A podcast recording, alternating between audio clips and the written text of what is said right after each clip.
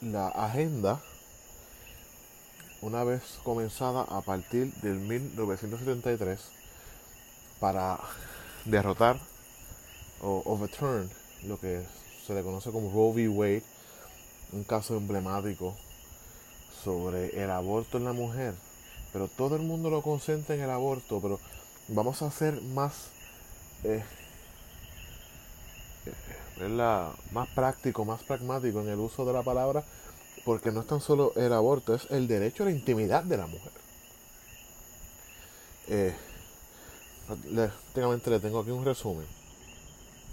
El caso del Roe v. Wade, inclusive el, el, el Road es un pseudonomio utilizado para proteger a la, a la mujer y Wade era el fiscal general o el secretario de justicia de ese entonces del estado de Texas, donde prácticamente lo que querían era criminalizar la mujer o la persona, la mujer que abortara y la persona que le practicara el aborto. Obviamente médico, enfermero, eh, ginecólogo, whatever. ¿Qué pasa? Que la decisión emana y es, la decisión mayoritaria es escrita por el juez asociado Harry A. Blackman que prácticamente lo que está diciendo es que la mujer tiene un derecho constitucional a la privacidad. Dentro de la enmienda número 14, que dice, No shall any state deprive any person of life, liberty or property without the due process of the law. Ningún estado te puede quitar tu libertad, tu vida, tu propiedad, sin un debido proceso de ley. Todo eso emana de la privacidad, porque eso prácticamente lo que significa es que, ¿verdad? Usted tiene un derecho, todos nosotros, hombres o mujeres, a la privacidad. En el caso de la mujer, practicarse un aborto dentro de la decisión de siete hombres, ¿ok? En el Tribunal Supremo de ese entonces, decidieron que el de, practicarse un aborto cae en el derecho de la mujer a la privacidad. Ok, ¿qué pasó? Prácticamente volvimos a Square One. Porque si usted se da cuenta de lo que yo le acabo de explicar, es que el Tribunal Supremo del 1973 prácticamente le dice al estado de Texas, tú no puedes asegurar esto un extremo tanto. Prácticamente te lo dice que no, no puede, pues, puede estar dentro de las 24 semanas el aborto. Eh, obviamente cada estado siempre ha hecho lo imposible por regularlo, porque como no fue claro esa decisión. ¿Qué pasa? Que volvimos a Square One, porque el juez Alito, que es el que describe la decisión mayoritaria del, sobre el caso este, Dobbs, que es el que se va por encima de Roe v. Wade, y lo, prácticamente lo overturn, ¿verdad? Se le va por encima. Lo que hace es, le pasa el problema a los estados y cito textualmente al juez Aliro, elected officials, y esto es bien interesante porque por años, desde prácticamente desde los primeros intentos de, de virar para atrás lo que es la decisión de Roe v. Wade, siempre hubo esta ambición de los demócratas de codificarlo, o sea, hacerlo legislación. No tan solo a nivel estatal, sino codificarlo mediante legislación a nivel federal. Si eso hubiera ocurrido, hoy no estuviéramos teniendo esta discusión. Pero aquí vamos a la premisa de por qué es mi molestia. En la política, si tú vives por decisiones judiciales, mueres. Perdón. Perdóneme. Eh, mueres por decisiones judiciales. En este caso, todas las administraciones demócratas desde 73, o sea, Jimmy Carter, Bill Clinton, Barack Obama y Joe Biden eh, prácticamente pasaron el balón para adelante porque como no había necesidad de legislar según su apreciación, pues nunca lo hicieron. Pero Obama, Obama prácticamente juró por su madre, ¿verdad? Que él iba a codificarlo en sus primeros meses en Casa Blanca en el 2009. Luego lo repitió en el 2012 y nada pasó. Nancy Pelosi prometí, prometí, prometí, y Joe Biden también, y nada sucedió. Kamala Harris cuando era senadora no hizo nada. Joe Biden cuando fue senador, Joe Biden ha sido senador desde la fundación de los Estados Unidos.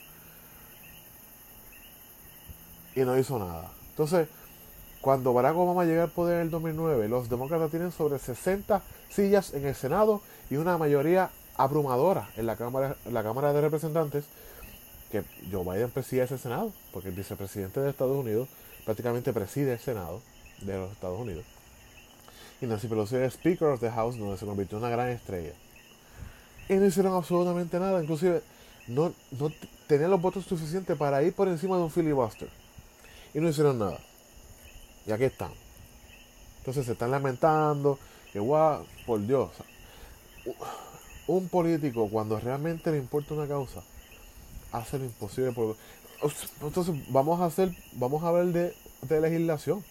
Vamos a hablar cómo es posible que legislación bipartita sobre promesa fue posible bajo la presidencia de Barack Obama y la vicepresidencia de Joe Biden y la incumbencia de, Paul Ryan como Speaker of the House y Nancy Pelosi, Nida Velázquez, Raúl Grijalva, inclusive el propio Pedro Pierluisi empujaron la ley promesa y se convirtió en ley.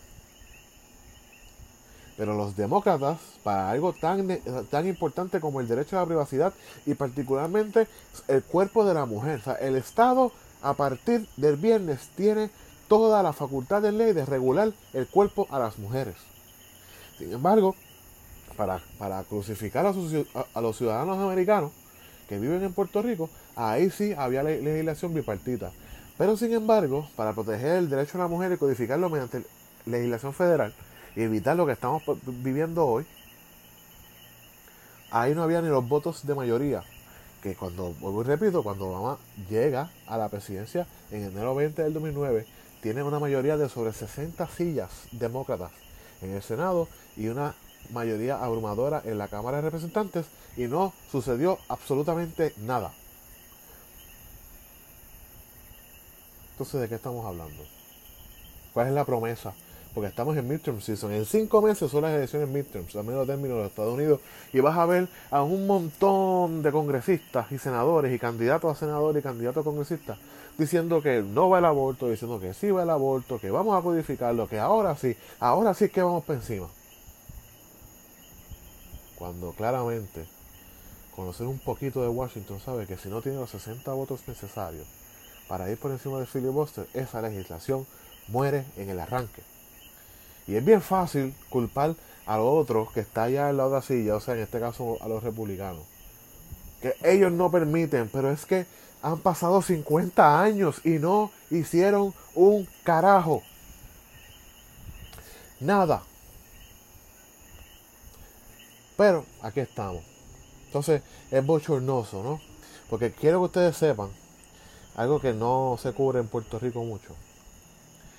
Hay un grupo de abogados, que es un colectivo, que se llama The Federalist Society. Estos son grupos, un grupo de abogados, que Puerto Rico tiene un capítulo, by the way, de abogados conservadores y supuestamente libertarios, que prácticamente su misión en esta vida ha sido llenar el Congreso de sus marionetas y llenar las salas municipales, salas superiores, salas apelativas, foros estatales de judiciales, el Tribunal Supremo de los, Estados Unidos, hasta fiscales eh, de, distritos, eh, fiscales generales de los estados, empleados en, el Departamento de Justicia Federal, you name it, con, el fin conservador, no libertario, y voy a explicar por qué es la diferencia. Y este grupo para que tengan una idea, que se ha dedicado, se fundó en el 1982, The Federal Society. Casi la mayoría de los jueces que Donald Trump nombró, no tan solo el Tribunal Supremo de los Estados Unidos, sino a, across the board, a todos los foros operativos, todos los tribunales superiores, todas las salas municipales de los estados, vinieron recomendados de este grupo.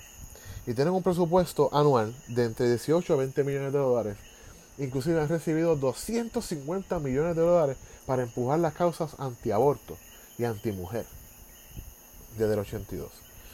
Así que mientras los demócratas soñaban con estupideces, esta gente salía a trabajar y lo lograron.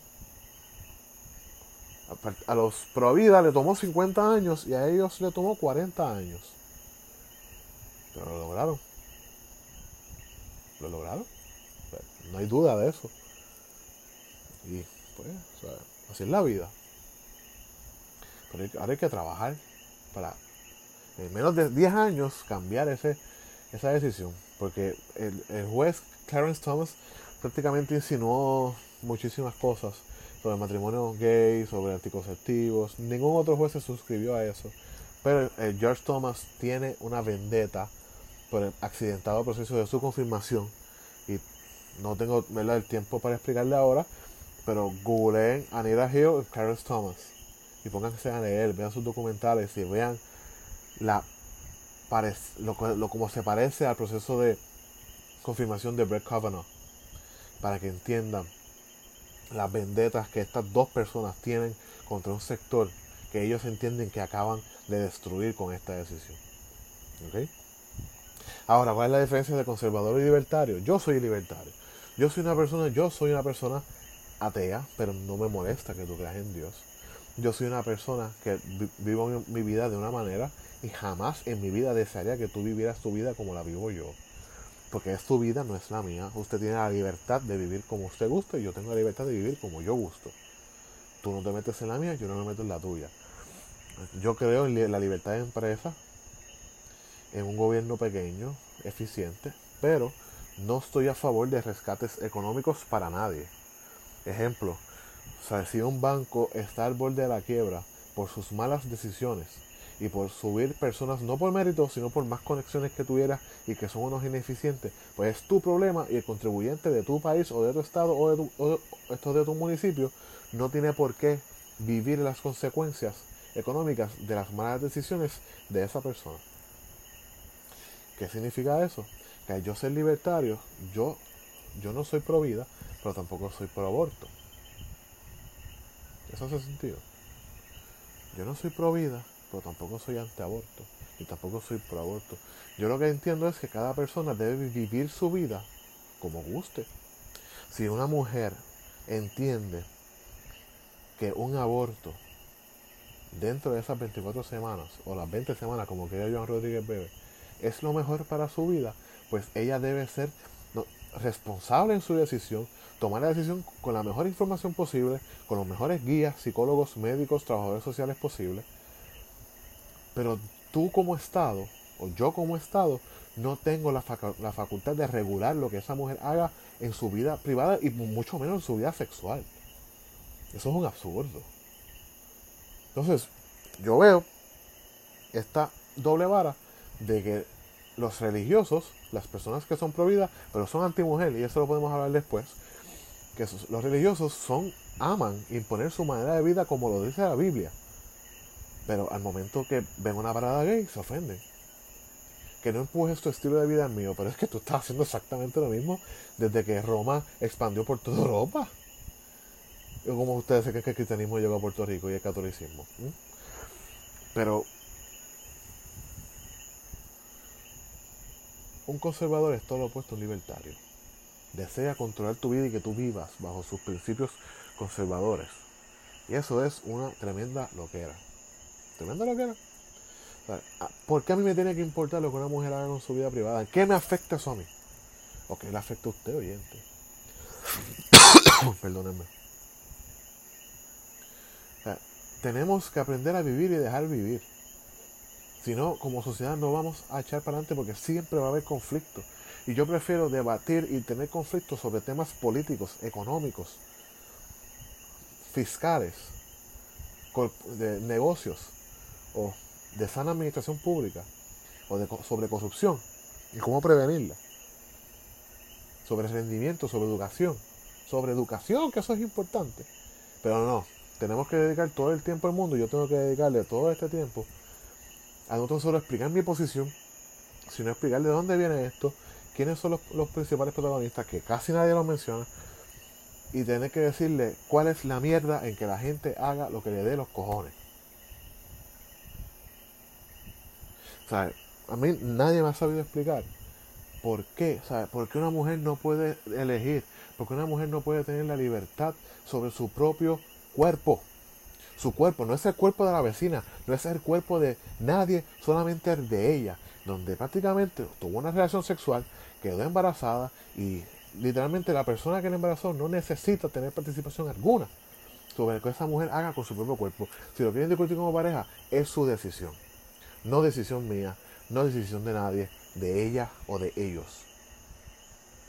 Entonces yo veo aquí todo el mundo celebrando cuando, oye, si yo no tengo, si la mujer no tiene el derecho a la intimidad sobre su propio cuerpo, ¿cuál es el límite de eso? No hay ninguno. Sobre tatuajes, piercings. Sobre con quién se acuesta, con quién tiene sexo. Un hombre y una mujer no se van a acostar, una mujer con mujer, un hombre con hombre. Who cares? ¿Por qué eso importa?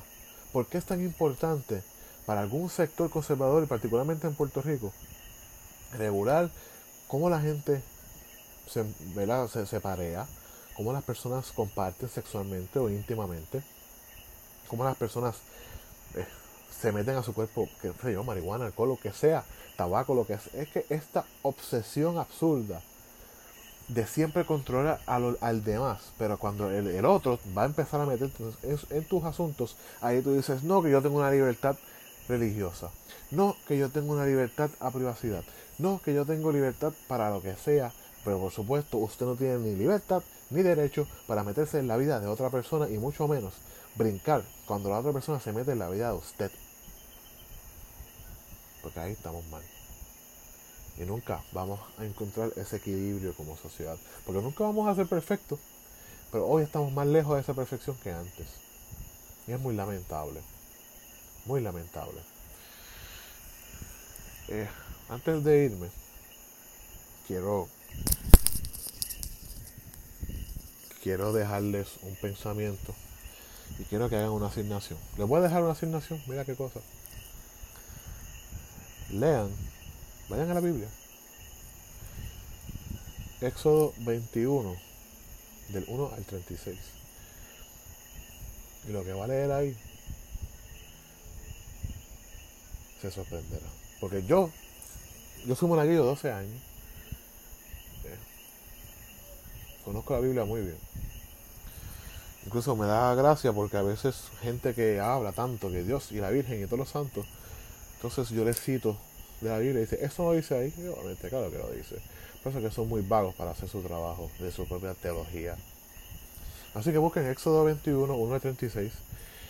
Y díganme, si, porque es, es lo que ustedes van a leer, cuál es la necesidad de un Dios todopoderoso incluir eso en su libro sagrado, que prácticamente según los, los mamositos eh, y seguidores de Dios y de Cristo, tanto profesan que es perfecta y que esa es la palabra de Dios. Así que los dejo con eso. Cuídense, hagan bien, no miren a quién. Y recuerda que si te molesta algo de lo que yo dije es porque probablemente es verdad y te duele que yo tenga la razón. Así que feliz semana. Esto ha sido todo por parte con Pete Marrero. Hasta luego.